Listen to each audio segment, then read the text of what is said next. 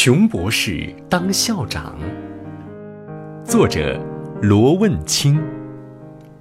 自从熊博士成了森林里知识最渊博的动物，他就想办一所学校。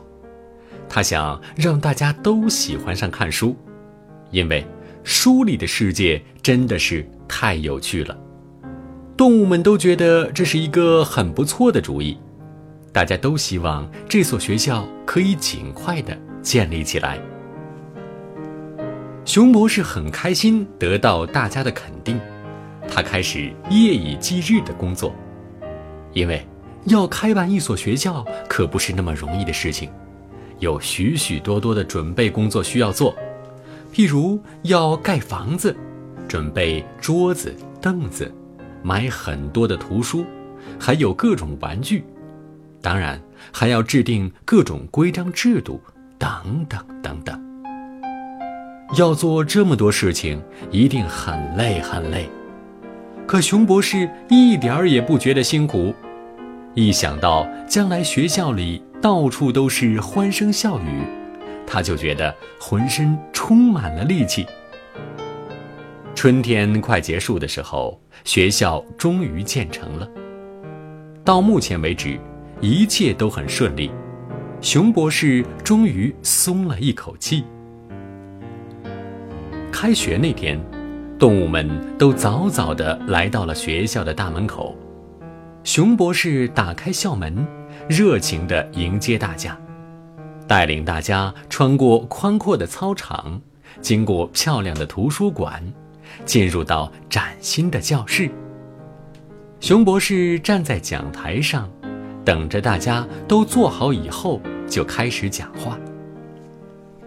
教室里一大半的位置都已经坐满了动物，有大象、狮子、长颈鹿、熊猫、猴子、老鹰、斑鸠、蜜蜂等等等等，还有不少动物陆陆续续的走进教室。一会儿进来一只青蛙，一会儿进来一只蜥蜴。等乌龟进入教室的时候，已经到中午了。先进来的动物有些不耐烦了，教室里开始吵吵嚷嚷起来。熊博士尽力地安慰大家，希望大家保持安静。可是，当最后一只动物树懒进入教室的时候，太阳已经快落山了，天马上就要黑了。熊博士只好宣布放学。动物们又开始吵吵嚷嚷起来。这一次不仅仅是最早进入教室的动物们吵，所有的动物都吵得厉害。最后一个进入教室的树懒也觉得很委屈。毕竟爬了一整天，才从校门口爬进教室，结果听见的第一句话就是“放学了”。熊博士非常诚恳地给大家道歉：“对不起，对不起，同学们，都怪我没有考虑到大家走路的速度不一样。我现在已经想到了好的解决办法，我会在学校大门再盖一间教室。”以后速度慢的同学就在那里上课，速度快的同学还是在现在这间教室里上课。动物们都觉得这个方法真的很好，也就都没有再争吵。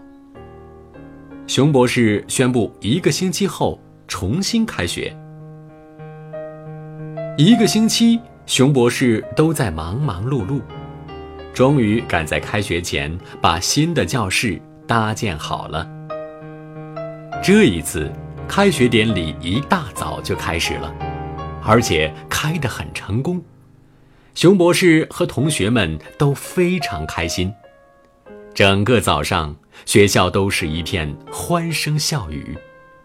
可是中午午餐的时候，气氛又变了。除了熊猫和猪吃得很开心，其他的同学对午餐。都很不满意。这个时候，熊博士才意识到自己又犯了一个错。原来，动物们是分成肉食动物、草食动物，还有杂食动物三种的，吃的东西当然是不一样的。可熊博士只为大家准备了一种午餐。熊博士赶紧宣布，从明天起，午餐分三种供应给大家：一种是纯肉的，一种是全草的，还有一种是什么都有的。问题就这样完美的解决了，大家又欢声笑语起来。吃完午饭，该是午睡的时间了。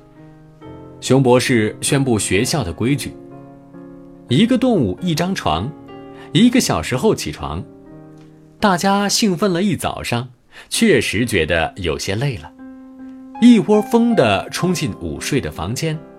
结果吵吵嚷嚷的声音又开始了。大象抱怨床太小，长颈鹿觉得被子太短。青蛙被被子压得喘不过气，乌龟根本就爬不上床，斑鸠、蜂蜜、蜥蜴，所有的动物都在抱怨，只有熊猫觉得很合适，早就睡得呼噜噜。熊博士知道自己又犯错了，他忘记了动物的体型有大有小，睡觉的习惯也不一样。熊博士赶紧又给大家道歉。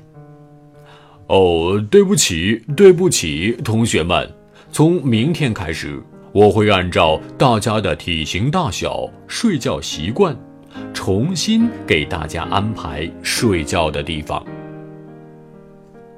听了熊博士的话，大家都又开心起来。同学们觉得熊博士真的很棒。睡完午觉，有一个小时的游戏时间。